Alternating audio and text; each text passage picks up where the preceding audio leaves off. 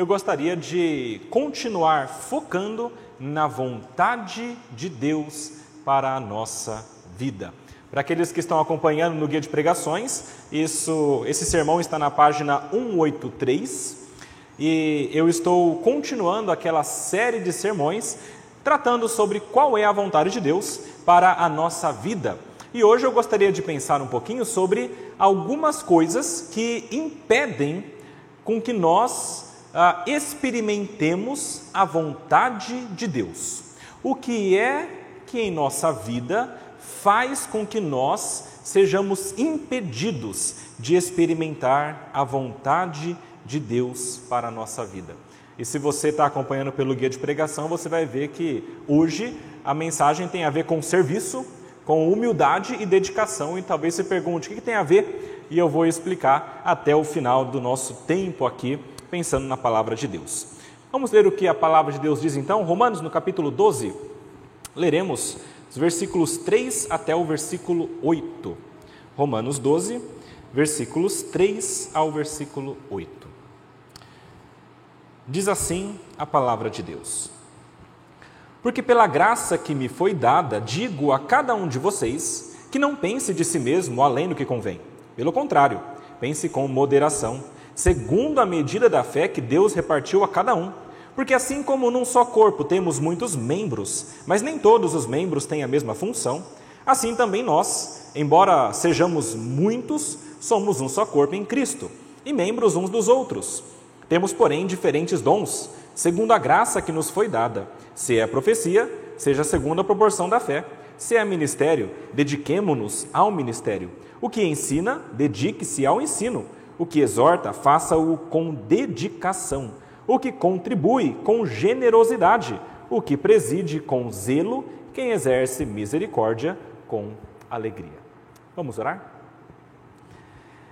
Senhor nosso Deus, nosso Pai, mais uma vez nos elevamos a Ti em oração.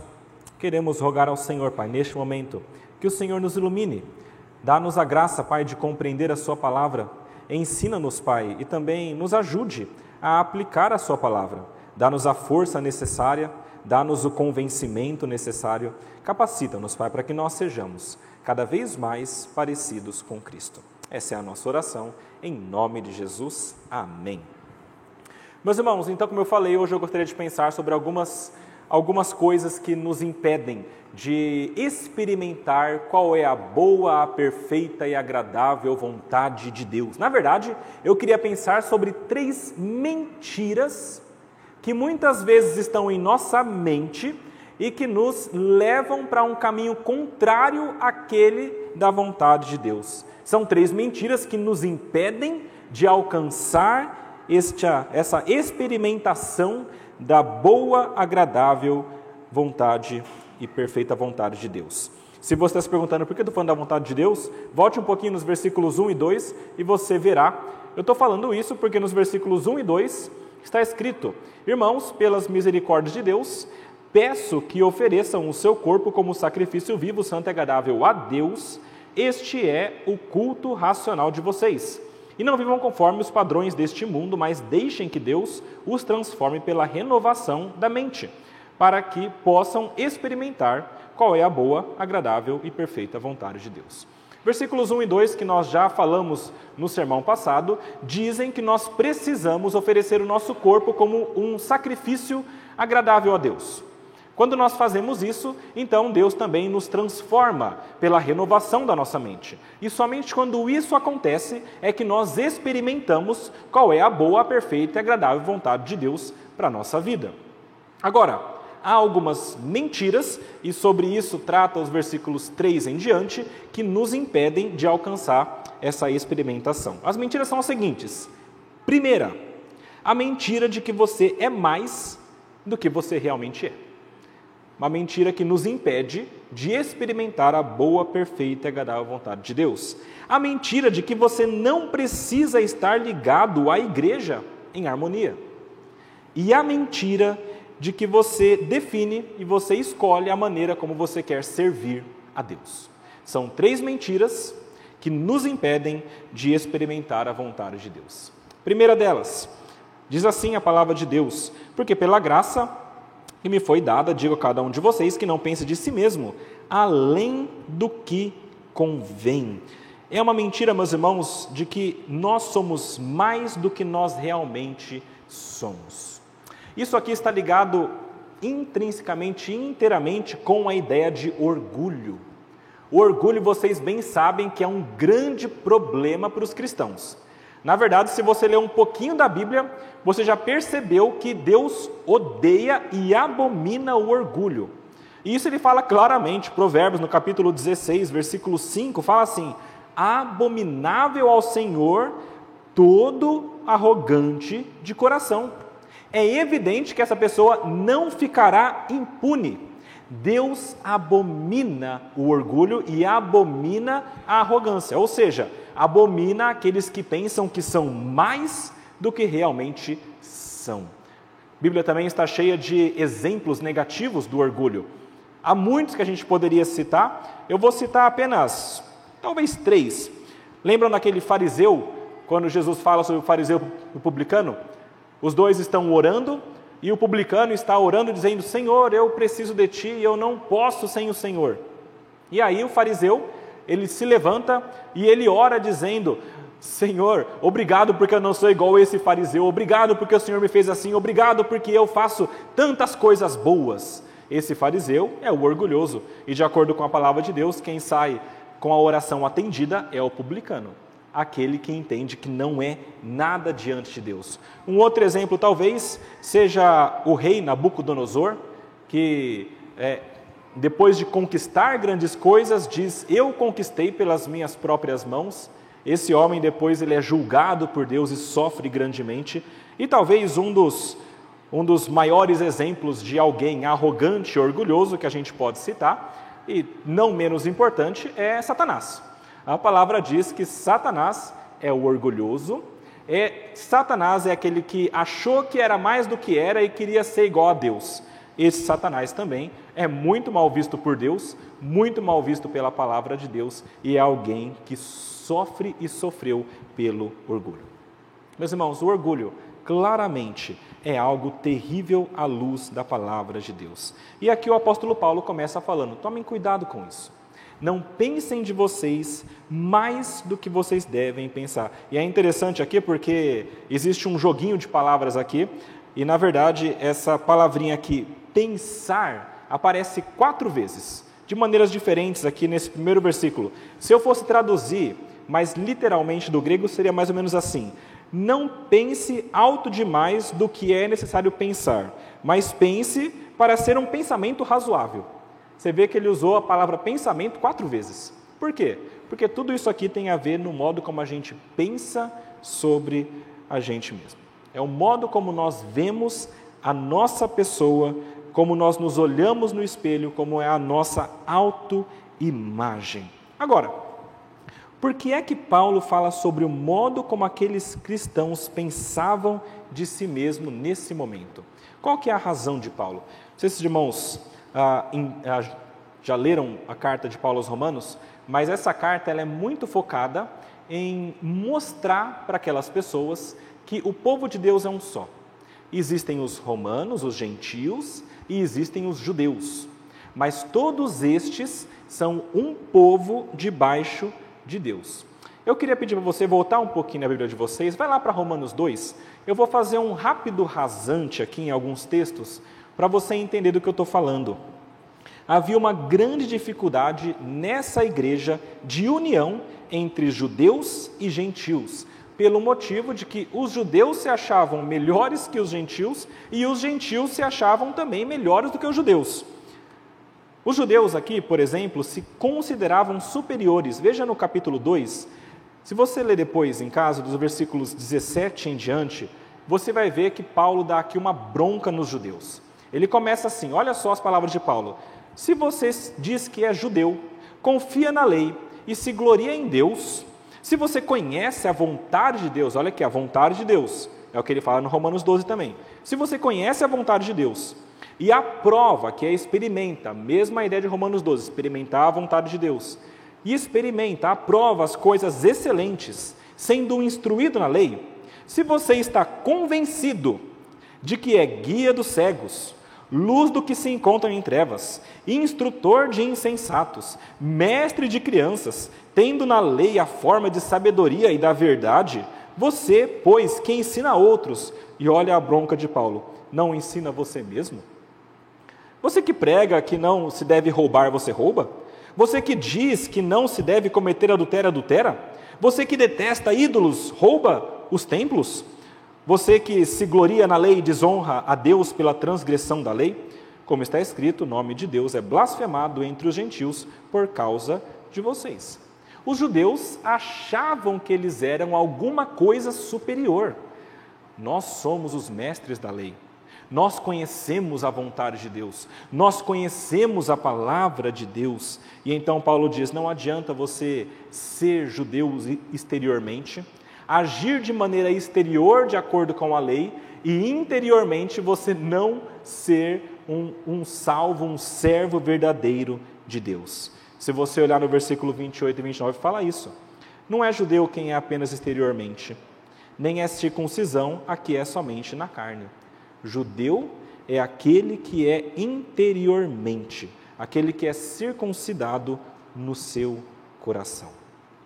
E passa para o capítulo 3, veja isso, são mais dois textos, versículos 1 e 2. Ele mostra que o judeu é diferente do que o gentil, de fato, em um certo sentido. Ele fala que há uma vantagem em você ser judeu, porque é, é, dos judeus foram vieram os oráculos de Deus. Então, Deus confiou aos judeus os oráculos. Mas no versículo 9, olha aí do capítulo 3, ele faz uma conclusão que se conclui: Nós temos alguma vantagem? Não, de forma nenhuma. Pois já temos demonstrado que todos, tanto judeus como gregos, estão debaixo do pecado. Ou seja, o judeu achava sim que era superior aos gentios. Esse era um problema que eles tinham e Paulo está trabalhando desde lá de trás e acabando aqui em Romanos 12 trabalhando isso também. E aí ele fala sobre os gentios também, porque os gentios também se achavam de certa maneira superiores aos judeus. Os judeus na parte da religião, os gentios em outra área. Pensa o seguinte: Israel era, era, um, era uma nação que estava sob o poder de Roma. Roma era o grande império. Os romanos eram aqueles que mandavam, eles detinham o poder. O que eles diziam era lei. De modo que aquele que era romano, ele era muito bem vista, visto. E, e em Roma, você, você ser orgulhoso não era uma coisa mal vista. As pessoas realmente buscavam ser grandes pessoas, grandes homens, pessoas que conquistavam. E quando você faz parte de um povo assim, é muito possível que você seja moldado por essas ideias. Se o povo todo diz que é bom ser orgulhoso, se o povo todo entende que é muito, então você que está nesse povo, você também vai achar que você é muito. Mais do que isso, não eram apenas romanos de qualquer canto do império, eram romanos que viviam em Roma, a capital do império. Era o local onde todo o governo existia. Era o local onde estava César. Era daquele local que estavam todos estes romanos. Ali eles presenciavam, por exemplo, escravos lutando uns contra os outros lá no, lá no Coliseu.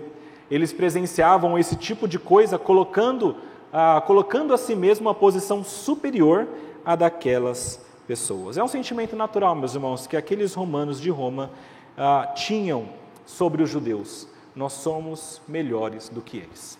Talvez não religiosamente, mas em todo o resto a gente é muito maior e melhor.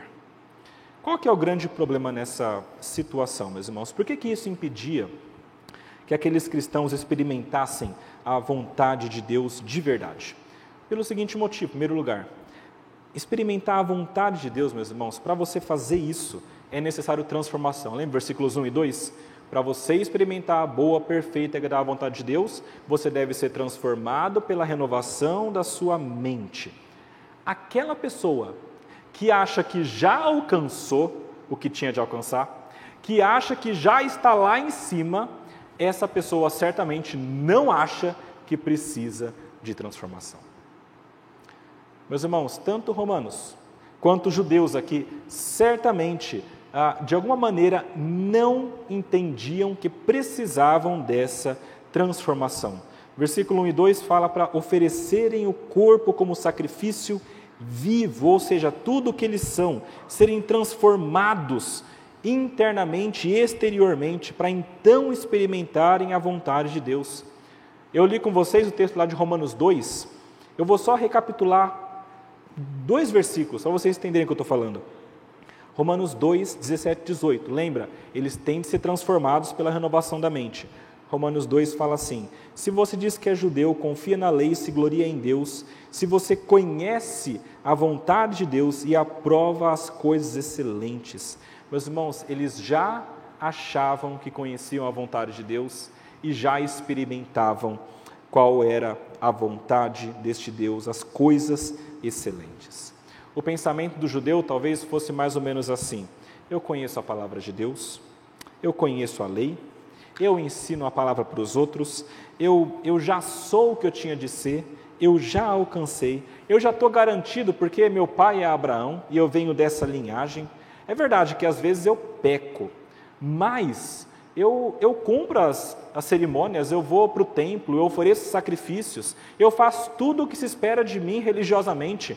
Eu sou um bom judeu e eu sou de fato um filho de Deus. E esse era o pensamento do judeu, inclusive o judeu que era cristão posteriormente. É por isso que Paulo fala: olha, não adianta você fazer sacrifício no templo, porque o que Deus quer de você é um sacrifício vivo e é o seu próprio corpo. Não adianta você fazer uma coisa exterior. O que Deus quer de você é que você dê tudo o que você tem e que você seja diferente, transformado. Isso aqui pensando em judeus. Talvez você já tenha conseguido fazer uma ligação com você hoje. Porque o judeu é, é muito parecido com um crente velho, não é? O judeu é muito parecido com aquela pessoa que está na igreja há muitos anos.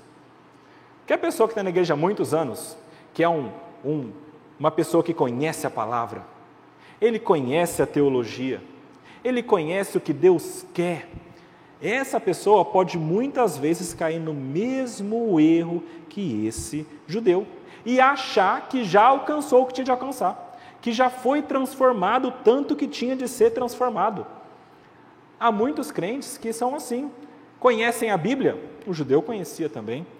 Conhece os mandamentos? O judeu também conhecia e sabiam de cor. Conhece a teologia da graça e se considera salvo, independentemente de qualquer coisa como minha vida está, os judeus também, eles consideravam, porque eram da linhagem de Abraão, que era o pai da fé. Meus irmãos, se você é um crente há um bom tempo, cuidado para você não cair nesse erro. O erro de achar que porque você conhece muito, está há muitos anos dentro do povo de Deus, que o seu pai, sua mãe, seus avós é a linhagem de pessoas crentes, que isso significa que você é mais e que você não precisa de transformação. Não se engane. Você precisa continuar sendo transformado. Não pense de você mais do que você é. Não permita esse auto-engano. É muito fácil a gente cair nesse auto-engano, mesmo porque Satanás está louquinho para usar essa ideia em nossa mente, para fazer com que a gente não seja transformado. Ele quer que a gente acredite nisso. E ele vai fazer o máximo para que isso aconteça. Primeiro lugar é isso. Segundo lugar, é, para experimentar a vontade de Deus, é necessário buscar se conformar à vontade de Deus. Tá? Agora, não é tanto que você entende que já foi transformado, mas a, a grande verdade é que o orgulhoso, ele, ele não vai tentar se conformar à vontade de Deus, mas porque ele é mais do que, ah, na mente dele, do que ele é de fato, ele vai tentar se conformar cada vez mais à sua vontade. O orgulho, meus irmãos, vai sempre nos lembrar, nos levar a confundir a criatura com o Criador. Romanos 1 fala isso. Fala sobre aquelas pessoas que, ao invés de adorar o Criador, adoram a criatura. E o orgulho nos leva a fazer isso. Eu vou explicar como. Volta um pouquinho aí para Romanos capítulo 11. Veja no versículo 36 que interessante.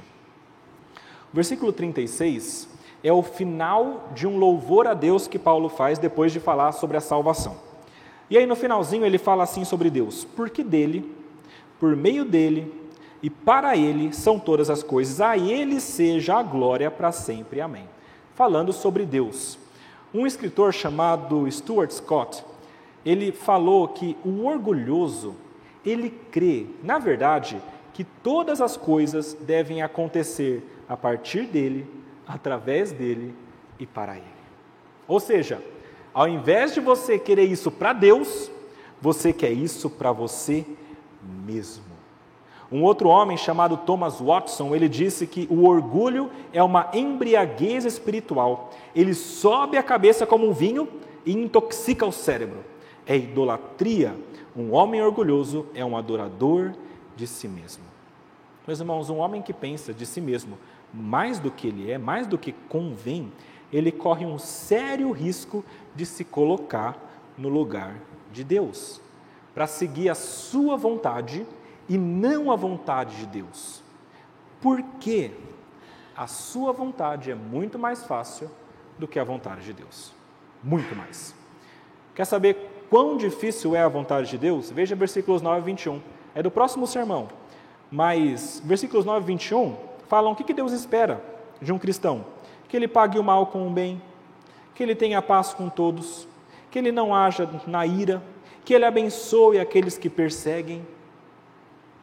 São coisas difíceis. Isso vai contra o que o nosso coração geralmente deseja. E muitas vezes nós colocamos a nossa vontade no lugar da vontade de Deus e a gente se torna idólatra colocando o nosso ser acima de Deus. E antes, talvez, que você me diga, pastor, de maneira nenhuma, eu nunca, jamais faria isso, nunca colocaria Deus abaixo das minhas vontades. Eu queria que você se lembrasse nesse momento da última vez, ou das últimas vezes, pensa com você, últimas vezes que você pagou o mal com o mal, que você agiu com ira, que você fez justiça com as próprias mãos, que você xingou interna ou externamente o seu opositor, que você não ajudou algum irmão que estava em necessidade, ou que você não ficou em paz com algum dos seus irmãos. E a pergunta que eu tenho para você é: a vontade de quem que você obedeceu quando você fez isso? Foi a de Deus ou foi a sua? Porque se foi a sua, aí está o seu Deus. Nesse momento, você colocou a sua vontade no lugar da vontade de Deus e você se tornou o seu próprio Deus. Meus irmãos, todos nós caímos nisso eventualmente. E o, e o chamado de Deus é, é, é transforme-se quando isso acontece. Levante-se e passe a buscar a vontade de Deus. Você precisa ser transformado a cada dia. E para isso você não pode pensar de você mais do que você é. Agora, qual é a visão então correta de você mesmo? De acordo com o texto, você tem que pensar com moderação sobre você. E eu vou responder isso pensando ah, apenas na carta de Romanos. Mas se você quiser depois ler a palavra toda, lá vai estar isso aqui também. Eu tenho quatro pontos importantes sobre quem você é de verdade. Primeiro, você é uma criatura e não um criador. Romanos 1 fala isso. Você é o ser criado. Você não é aquele que cria, ou seja, você não é Deus. Segundo, você é pecador como todos os outros homens que já existiram. Não importa quem você é, não importa de onde você veio, não importa quem são o seu pai e a sua mãe, quais são as suas posses, você é igual a todos. Romanos 3 fala isso. Todos pecaram e carecem da glória de Deus. Terceiro lugar, você merece a morte, porque você é pecador. O salário do pecado é a morte. Aquelas pessoas que pecaram, caíram, merecem essa punição eterna. Romanos 6 fala isso. Romanos 6 ainda diz que o presente gratuito de Deus, que é a quarta verdade, é a vida eterna. Então, pela fé que você tem em Cristo, você pode ser salvo. Meus irmãos, isso aqui é quem você é de verdade. Uma criatura pecadora que merece a morte, mas é salva em Cristo. Essa é a imagem e o pensamento que você precisa ter para você então alcançar a experimentação dessa vontade de Deus. Meus irmãos, primeira mentira então que nós temos é essa. Agora, cada uma dessas mentiras é interessante porque elas vão se somando e gerando consequências, e a cada vez mais elas vão trazendo é, é, mais dificuldade. Essa primeira mentira de você achar que você é mais do que você é, leva a uma segunda mentira, que é a mentira de que você não precisa estar ligado à igreja em harmonia com essa igreja. Versículo 4 fala isso, olha, porque assim como num só corpo temos muitos membros, mas nem todos os membros têm a mesma função, assim também nós, embora sejamos muitos, somos um só corpo em Cristo e membros uns dos outros. Meus irmãos, Paulo aqui está trazendo essa imagem do corpo para deixar muito claro que nós, como cristãos, somos uma unidade. A ideia do corpo humano é isso. Ela, Paulo já usou em outros momentos. Paulo usou, na verdade, mais do que apenas essa imagem. O corpo humano é uma delas. Mas ele, por exemplo, usou a imagem ah, já de família, da fé. Já usou a imagem de um edifício sendo construído. Um pouquinho antes, em Romanos 11, inclusive, ele usa a imagem da oliveira. Se você voltar um pouquinho lá, versículo 17, no, no capítulo 11, ele fala sobre isso. E é bem interessante porque aqui, de novo, ele fala sobre os judeus e gentios. Ele fala que, que nós todos, quando nós somos salvos, nós somos incluídos em uma árvore, essa oliveira. E quando nós somos salvos, nós passamos a fazer parte dessa unidade. E ele fala sobre os judeus e gentios mais ou menos assim: os judeus, eles são os ramos naturais dessa árvore. O judeu ele vem dessa árvore naturalmente, mas alguns desses ramos foram tirados por Deus mesmo. E outros foram colocados, outros ramos que não eram da oliveira. Então Deus pegou ramos de outra árvore, que é aquele chama de oliveira brava, e ele coloca nessa oliveira. E esses são os gentios. Mas nessa mesma árvore, nesse mesmo caule, dessa mesma seiva, todos os ramos os da oliveira brava e os da oliveira natural, todos esses recebem essa graça da parte de Deus. Meus irmãos, a imagem da oliveira é muito interessante, porque mostra de novo que judeus e gentios estão todos no mesmo barco.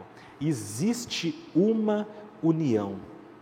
E mesmo sendo de outra oliveira, da oliveira brava, na verdade, tem até um nome essa árvore. A, a oliveira, se você já viu, é uma, é árvore bem grande, bem a, parruda mesmo, larga, com, com um tronco largo e vários ramos. E tem a oliveira brava, que é chamada de jabu, é, zambujeiro. O zambujeiro é uma, é uma árvore parecida com a oliveira, mas é um pouquinho diferente, não dá o mesmo fruto, e, e, e não é a mesma coisa, mas, mas é possível então, de acordo com a palavra, que Deus pegou os ramos desse, dessa árvore diferente e colocou na oliveira para crescer junto com a oliveira. Ponto importante e principal aqui: existe uma união entre todos aqueles que são de Deus. E meus irmãos, essa união já existe. Quando você foi salvo, quando você creu, quando Deus tirou você do império das trevas e te transportou para o reino do Filho do amor dele, quando ele te deu a salvação, transformou o seu coração e você creu, naquele momento ele enxertou, está aqui, está na oliveira agora. Agora você faz parte da família, agora você está no corpo, você faz parte como um membro. Essa união já existe, é uma união que Deus faz por meio do Espírito Santo dele, de acordo com a vontade dele. Efésios é interessante porque trata muito sobre isso, e lá em Efésios 2, vocês podem ler em casa depois, Paulo fala exatamente isso. Versículos 15 a 18, ele fala que Cristo aboliu a lei dos mandamentos na forma de ordenanças, para que dos dois, dos dois povos, criasse em si mesmo uma nova humanidade. Então, dos judeus e gentios, criou uma nova humanidade, trazendo a paz e reconciliasse ambos em um só corpo, com Deus, por meio da cruz, destruindo a inimizade por meio dela. Meus irmãos, a palavra de Deus é clara. Nós já estamos nessa unidade, porque nós já fomos salvos. E agora, meus irmãos, o que Deus espera de nós é que nós vivamos essa unidade, mantendo a unidade em harmonia. Deus não espera de você que você crie a unidade. Ele não quer que você se junte, ele quer que você mantenha essa união. E quando você faz isso, essa é a vontade de Deus. Qual é a vontade de Deus para a sua vida? Que você mantenha a união da qual ele te fez fazer parte. Essa é a ordem de Deus. Leiam depois também Efésios 4 na casa de vocês. Ele fala assim: Eu, prisioneiro no Senhor, é Paulo escrevendo, peço que vocês vivam de maneira digna da vocação que vocês foram chamados, com toda a humildade e mansidão, com longanimidade, suportando uns aos outros em amor, fazendo tudo para preservar a unidade do Espírito no vínculo da paz. Meus irmãos, a vontade de Deus para a sua vida, se você está querendo saber qual é a vontade de Deus, Ele quer que você seja unido com os seus irmãos. E essa oferta que a gente viu nos versículos 1 e 2, essa oferta dos nossos corpos, a transformação pela renovação da nossa mente, tudo isso deve desembocar aqui, na união do corpo de Cristo. Agora, a mente natural, a mente humana, ela não pensa dessa maneira. A mente humana ela tem esse pensamento além do que convém. Primeira mentira, lembra? E essa primeira mentira faz com que o que Deus quer que nós façamos seja mais difícil e muitas vezes até impede que nós consigamos manter essa nossa unidade. E quando nós pensamos sobre nós mais do que nós devemos, a gente está de alguma maneira trazendo para o corpo de Cristo algum tipo de problema. Porque quando nós pensamos mais de nós, a nossa tendência é tratar os irmãos como se não fossem irmãos. A nossa tendência, quando a gente acha que a gente é mais do que a gente é, é tratar aqueles que foram colocados por Deus perto de nós como se não fossem os nossos irmãos. Isso aconteceu em Roma. A gente viu aqui os, os gentios e os judeus se tratando como se não fossem uma unidade judeus achando que eram mais, gentios também. Inclusive aqui sobre os gentios, eu falei bastante do judeu, né? Mas gentio também tem. Volta um pouquinho para capítulo 11. Veja no versículo 25. Tem uma tratativa rápida de Paulo também sobre o gentil. E ele fala o seguinte: olha que interessante. E ele usa a palavrinha pensando aqui, que é a mesma que ele está usando bastante. Romanos 11, 25, ele fala assim: Porque não quero, irmãos, que vocês ignorem este mistério, para que não fiquem pensando que são sábios. Veio um endurecimento em parte a Israel, até que tenha entrado a plenitude dos tempos, e assim todo Israel será salvo, como está escrito. O libertador virá de Sião e afastará de Jacó as impiedades. Esta é a minha aliança com eles, quando eu os tirar, quando eu tirar os seus pecados. Em versículo 28 ele continua: Quanto ao evangelho, eles são inimigos por causa de vocês. Mas quanto à eleição, amados por causa dos patriarcas, porque os dons e a vocação de Deus são irrevogáveis, porque assim como no passado vocês foram desobedientes a Deus, mas agora alcançaram misericórdia, falando com os gentios. À vista da desobediência deles, assim também estes, os judeus, agora foram desobedientes para que também eles alcancem misericórdia à vista da que foi concedida a vocês. E o 32 ele explica: porque Deus encerrou todos na desobediência, judeus e gentios, a fim de mostrar a sua misericórdia a todos. Ele está falando para os gentios aqui agora. Está dizendo: é, você que não é judeu, você que, ah, você que não faz parte do povo judeu, entenda que não é porque Deus tirou alguns ramos da oliveira que você tem que achar que você é mais que você é também. Você foi incluído, mas não é porque você é bom, não é pelas suas obras, não é por nada disso. É porque Deus usou de misericórdia na sua vida. Se você foi colocado nessa oliveira e faz parte do corpo de Cristo, é porque Deus te colocou ali. Não pense que você está acima disso. Quando você entende isso, então você tende a tratar os irmãos da maneira correta. Mas quando nós pensamos que somos superiores, a tendência é contrária. Eu citei aqui para vocês a história do fariseu e do publicano, não é? O fariseu tinha esse pensamento exatamente. Eu sou mais. Publicano é menos. Eu vou orar em voz alta para ele ouvir dizendo que eu sou melhor. E ainda vou dizer que foi Deus que me deu, mas eu sei que eu sou bom. Essa é, esse é o tipo de pensamento de superioridade que às vezes existe na igreja e que não deve de maneira nenhuma existir. É um tipo de pensamento, de atitude que traz desunião no corpo de Cristo. Alguns exemplos. Julgar o pecado do irmão na igreja sem amor, achando que é um absurdo que ele fez isso. É um absurdo, como que essa pessoa fez isso? Eu jamais faria isso. De modo algum. Não perdoar o irmão pensando que jamais faria algo assim também. Como é que você fez isso? Não perdoo, porque eu nunca, jamais. Não se compadecer quando o irmão da igreja cai em pecado, caiu. Que Deus ajude ele. Mas você não vai se aproximar. É melhor você passar de largo, né? Não se relacionar com os irmãos porque eles ah, não te acrescentam, não, eles não têm condição de acrescentar muito à sua vida. Ou seja, você está num nível tão alto que a sua comunhão com outro irmão não é suficiente para te edificar, porque você já é muito e aquele irmão ainda está chegando lá. Então é melhor nem relacionar. Ou não se relacionar com os irmãos porque eles são difíceis. E você? Fácil, né? Meus irmãos, muitas vezes quando a gente tem essas atitudes, é porque a gente acha que a gente é mais do que a gente realmente é. E antes de você dizer de novo, não, pastor, eu não, de jeito nenhum, eu queria pedir para você pensar de novo. Pensa no seguinte: você já se escandalizou tanto com o pecado de alguém e que disse para você mesmo: Eu jamais faria isso? Será que você, em algum momento, não estendeu a mão para um irmão que caiu em pecado, mas ao invés disso você evitou o olhar, passou de larga, é melhor nem comentar?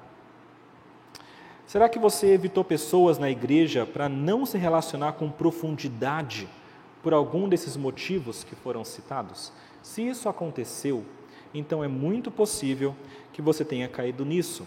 Nessas ocasiões, a pergunta é: você pensou que você era menos ou que você era mais do que essas pessoas? Porque se você fez isso, a grande chance é que você tenha pensado que você é mais do que essas pessoas.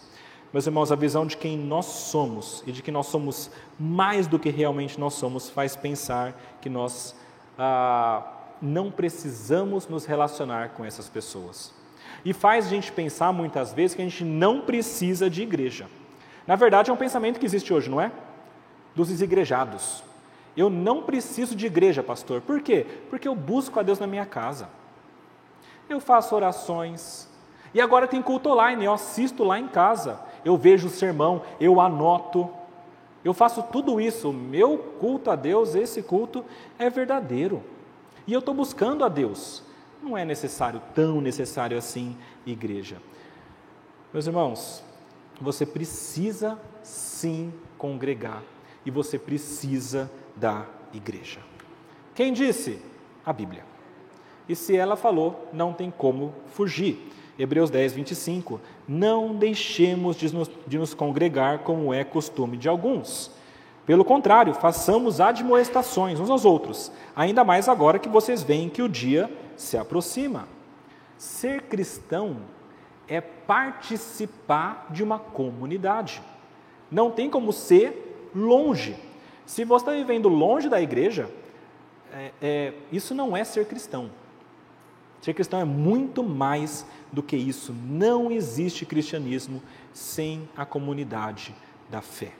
É impossível você viver de maneira santa, ser transformado como é a vontade de Deus, sem que você esteja inserido em um corpo.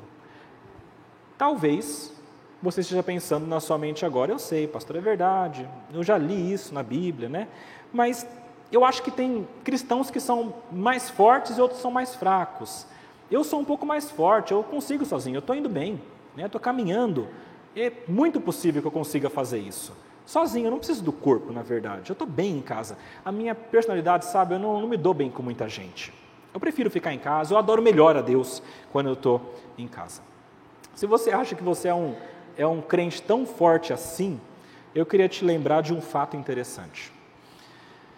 Não sei se vocês já leram Gálatas 2, versículos 11 a 14, mas é um texto que mostra uma pessoa que é crente sendo exortada por outra pessoa crente. A pessoa que exortou, exortou este crente pelo seguinte motivo: olha, você está fazendo acepção de pessoas. Você está tratando ah, ah, os, os gentios de modo diferente. Você tem que tratar os gentios igual você trata os judeus. Está errado isso. Está errado. A pessoa que exortou era Paulo. A pessoa exortada era Pedro. Agora, se o teu auto-engano é tão grande que você acha que você é mais forte que Pedro, aí o negócio complica. Não pense de você mais do que você é. Pedro precisou de alguém para exortá-lo, para que ele caminhasse da maneira correta. Ele não conseguiria sozinho. Ele precisou do corpo para endireitar o seu caminho. Você precisa da igreja. Você é membro do corpo que o seu irmão também é membro. O que o seu irmão faz te afeta diretamente e o que você faz afeta diretamente também o seu irmão. Antes de a gente passar para a próxima mentira e última, eu queria só chamar a tua atenção para uma coisa importante. Da mesma maneira que o que você faz pode gerar um benefício no seu irmão, ou o que o seu irmão faz gera benefício em você, quando você faz uma coisa ruim, má, você também pode gerar dano e ônus para essa pessoa. Meus irmãos, a influência de irmão para irmão é de mão dupla. Você pode causar bem e você pode causar mal. Significa que você precisa olhar com muita atenção ao modo como você vive, no modo como você trata as pessoas, no modo como você segue a Bíblia. E não se engane, tem muita gente olhando para a sua vida. E tem muitas pessoas que não são cristãs olhando para a sua vida, e tem muitas pessoas que são cristãs novas olhando para a sua vida. E tem muita gente que, se você cair, vai cair junto. Preste atenção na maneira como você vive. Quando você peca, você traz dano ao corpo de Cristo. Eu digo isso também, meus irmãos, porque eu sei que existe um pensamento muitas vezes na nossa mente de que, como o cristianismo seria só individual, você e Deus, então quando você peca, é você que está sofrendo dano, não é outra pessoa. Então, muitas vezes, nosso pensamento é: eu vou pecar, eu sei que está errado, mas é eu e Deus mesmo, eu que vou sofrer, então tudo bem, vou fazer isso. Isso é um auto-engano também, é um engano de Satanás. Porque quando você comete um pecado, mesmo que você se assuma com Deus, estou pecando, Deus, ainda assim você vai estar causando mal para o corpo de Cristo. Não adianta você assumir um pecado diante de Deus e falar que é só você e Deus. O corpo de Cristo sofre. Lembre-se disso antes de você pecar de maneira leviana a próxima vez, sabendo que você pode causar dano por corpo de Cristo. Terceira mentira que pode impedir você de alcançar a experiência, experimentar essa vontade de Deus, é você achar que você pode servir nesse corpo da maneira que você bem entender. Uma outra mentira, versículo 6 para frente fala sobre isso. Ele fala: Temos, porém, diferentes dons segundo a graça que nos foi dada. Se é profecia, seja segundo a proporção da fé. Se é ministério, dediquemos-nos ao ministério. O que ensina, dedique-se ao ensino. O que exorta, faça com dedicação. Que contribui com generosidade. O que preside com zelo. Quem exerce misericórdia com alegria. Eu falei para vocês que o título do sermão é a respeito de serviço e ser humilde e dedicado. E, e isso é importante entender porque tudo que a gente falou até agora desemboca aqui.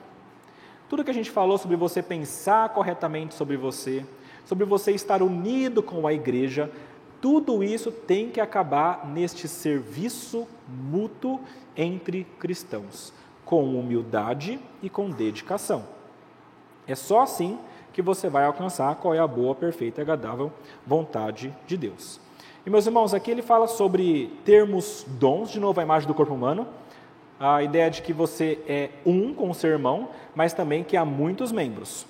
É a ideia de que todos os membros vão trabalhando juntos para o corpo humano funcionar. Mesma coisa com relação ao corpo de Cristo, com a igreja. Ter dons, meus irmãos, é uma coisa que deve levar a gente à humildade e não ao orgulho e nem à autocomiseração. Ou seja, nem achar que você é o supra-sumo dos dons e nem achar que você não pode fazer nada porque você é muito ruim. O dom da parte de Deus deve levar a essa humildade, a essa compreensão correta de quem você é no corpo de Cristo. Para isso é importante essa visão moderada, essa visão adequada de si mesmo, nem orgulhosa e nem de autocomiseração. E Paulo traz um antídoto para essas coisas. Aqui é interessante porque quando ele fala sobre o dom, a palavra dom já dá a ideia de presente. Né? Ah, do grego, dom vem da palavrinha que significa graça. Então, a palavrinha graça, dessa palavrinha vem a palavra dom, que é um presente, é um presente gratuito. Meus irmãos, se é um presente, veio da parte de Deus, eu devo dizer para você que é impossível que você se orgulhe disso. Porque, meus irmãos, é algo totalmente incabível, é, é bastante, na minha mente, é, é loucura a, a gente se gabar de uma coisa que a gente ganhou. Eu acho loucura, por exemplo, quando eu vejo pessoas se gabando de serem bonitas, de terem os dentes perfeitos quando nasceram, pessoas por serem altas. Meus irmãos, eu nunca vi ninguém fazendo muito esforço, ficando mais alto, mais bonito, com o dente mais perfeito, sem ajuda externa. É impossível, porque tudo isso é graça de Deus atuando. A mesma coisa com os dons espirituais. O dom espiritual, ele vem da parte de Deus, é um, é um presente dele e não tem como a gente se gabar disso. 1 Coríntios, capítulo 4, versículo 7, fala isso, exatamente isso. Ele fala assim: Quem é que te faz sobressair? E que tens tu que não tenhas recebido? E se o recebeste? Por que te glorias? Por que te vanglorias, como se não tiveras recebido? Se você ganhou, por que você está se gloriando como se não tivesse ganhado? Como se você tivesse conseguido pela força própria? Orgulhar-se de um dom, meus irmãos, é algo louco, não faz nenhum sentido. Além disso, de não fazer nenhum sentido, novamente, é um fazer-se de Deus. A única pessoa, o único ser nesse mundo que o que tem nunca foi dado para ele e ninguém pode pedir dele é Deus. Romanos 11, um pouquinho antes, fala isso, versículo 35. Quem primeiro deu alguma coisa a Deus para que isso lhe seja restituído? Ninguém. É só Deus. Quando alguém acha que o dom que tem veio dele mesmo, essa pessoa está novamente se colocando no lugar de Deus.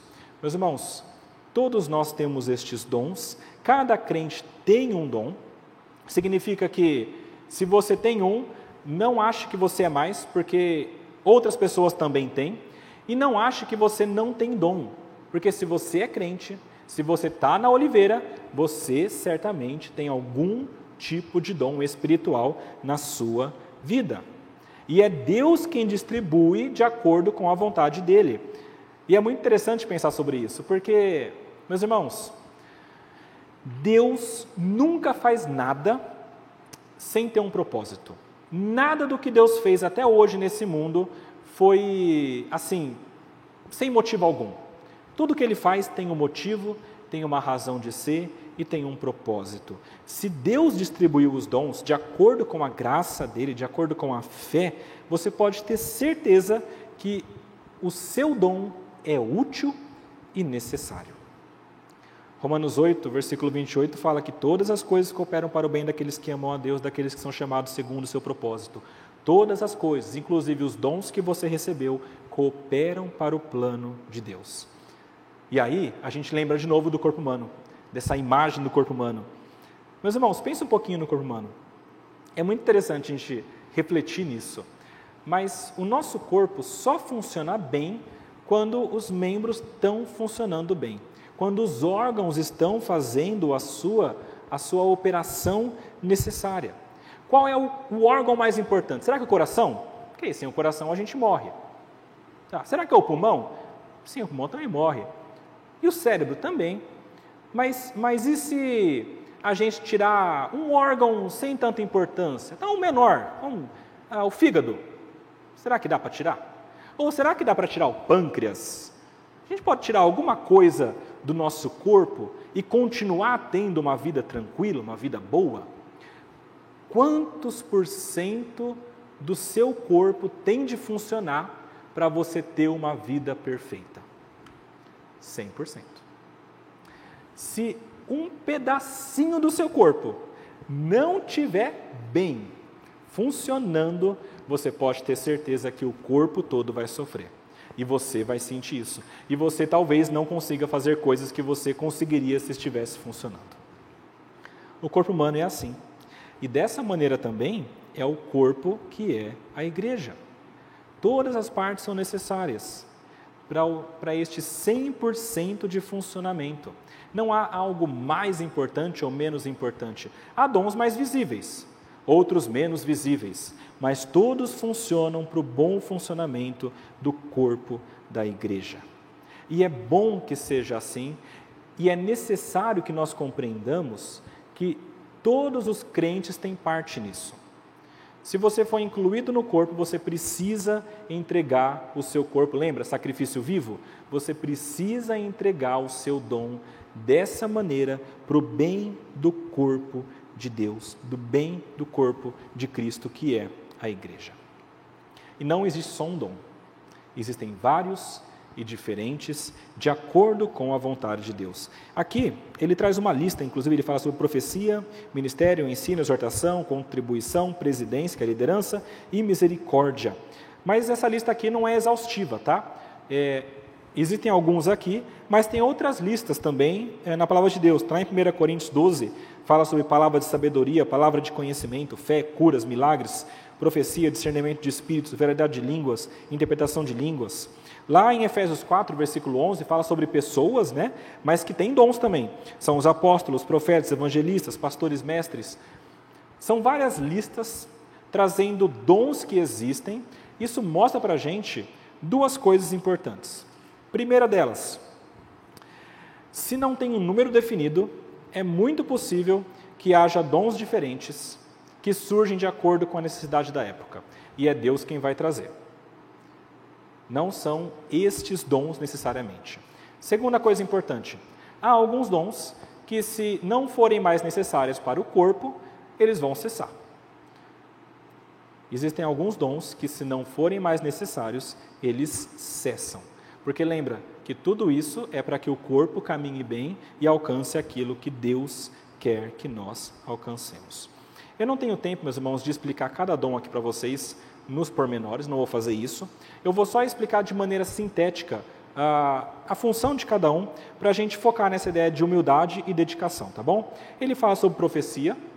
A profecia, ela pode ser entendida de duas maneiras, ou é aquela profecia é, da pessoa que fala da parte de Deus alguma revelação nova. Isso aqui aconteceu muito no Antigo Testamento.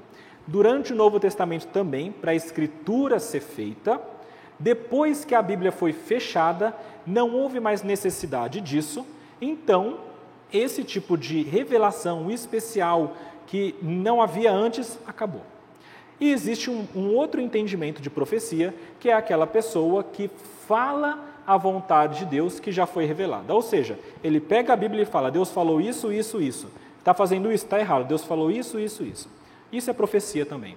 É você falar a vontade de Deus para que outras pessoas ouçam. De acordo com o texto, tem que ser feito de acordo com a proporção da fé. O ministério é a ideia de serviço. A palavra grega é de diaconia. Nós temos os diáconos que servem muito bem, é um ofício inclusive deles, mas diaconia é um, é um dom. Tem várias pessoas que têm, não só os diáconos. É aquela pessoa que chega no lugar e começa a arrumar as coisas. Ela chega no lugar e já está ajudando, está servindo. Você conhece ela no dia seguinte, está te oferecendo alguma coisa para te ajudar. Essa pessoa tem o dom do serviço, ele vai servir, e de acordo com o texto, tem que ser feito com dedicação. Aquele que tem esse dom de serviço, sirva. Essa é a ideia. O ensino deve ser feito com dedicação. É a pessoa que ensina, de fato, passa, transforma, ah, passa ensino e informação ah, para frente. Diferente um pouco de pregação da, dessa profecia, porque o ensino é um pouco mais frio, tá? É só passar a informação. Exortação. A palavra exortação não necessariamente é só de você falar contra alguém, tá bom? Exortação pode também ser encorajamento. A palavra grega dá para as duas coisas. É aquela pessoa que exorta, pode ser, falar contra o pecado, mas pode ser também aquela pessoa que traz encorajamento. Essa pessoa precisa agir dessa maneira.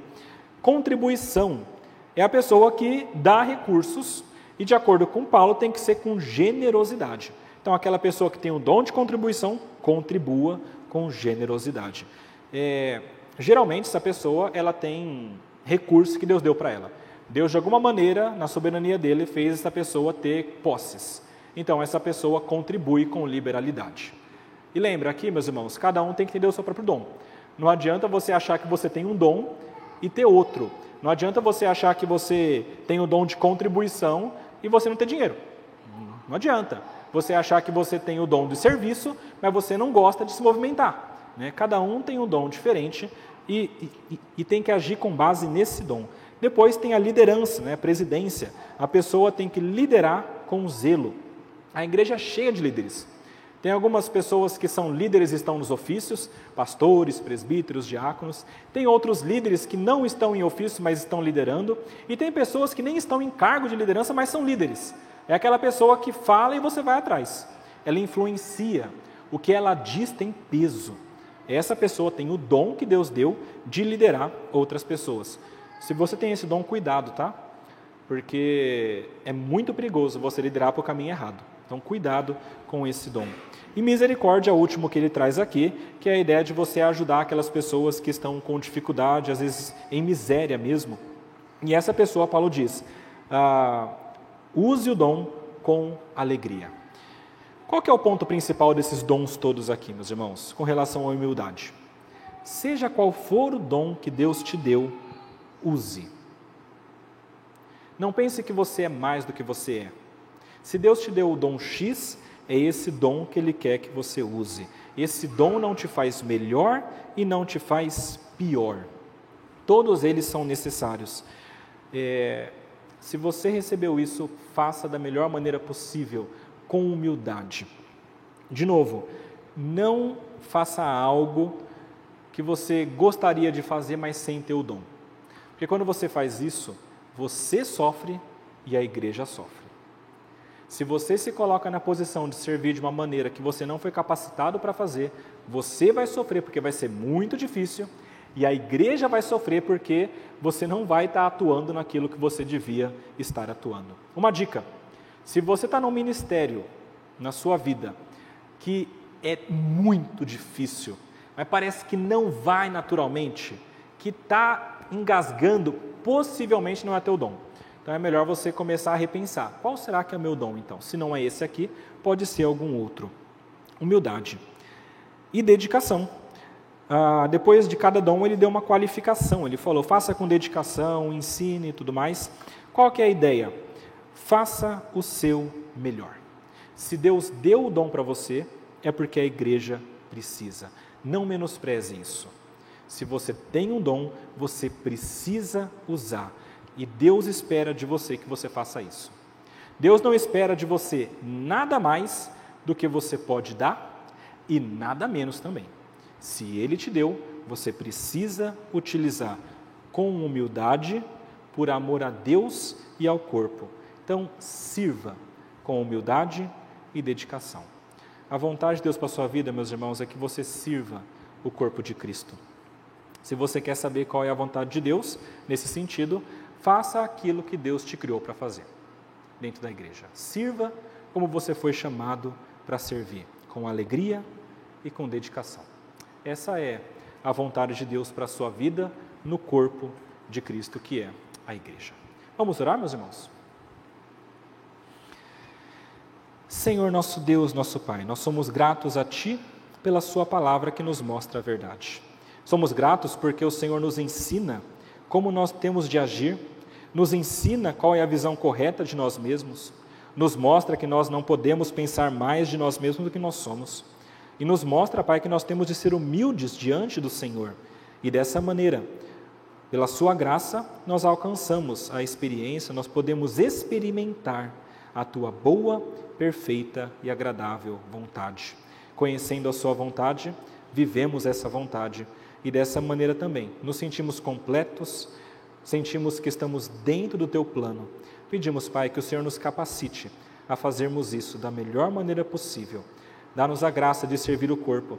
Aqueles que talvez não têm certeza de qual o dom, pedimos que o Senhor torne isso mais claro. Ajude-os, Pai, a entender o que o Senhor fez eles, ah, da maneira como o Senhor criou essas pessoas.